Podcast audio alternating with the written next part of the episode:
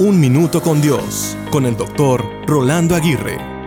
Se dice que todo ser humano vive, pero muchos no han aprendido a vivir.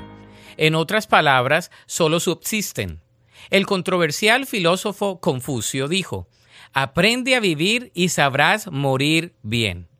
Aunque no concuerdo con muchas de sus frases, esta contiene una verdad para la vida. Debemos siempre tener un espíritu de aprendizaje. Por lo tanto, no importando la edad que tengamos, debemos aprender todos los días. Debemos tener una actitud enseñable y de aprendizaje. Yo digo que el día que dejamos de aprender, comenzamos lentamente a morir. Con esto no digo que debemos estar en una escuela formal todo el tiempo, sino más bien aprender de la escuela de la vida.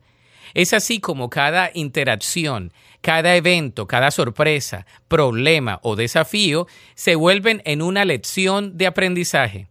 ¿Qué tal si comenzamos a cambiarle el enfoque de nuestras faltas a lecciones de aprendizaje? ¿Qué tal si aprendemos tanto de lo bueno como de lo malo?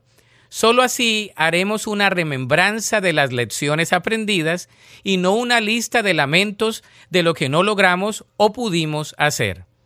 Dios desea enseñarnos en su palabra, con la gente, en circunstancias y sobre todo a través de su Espíritu.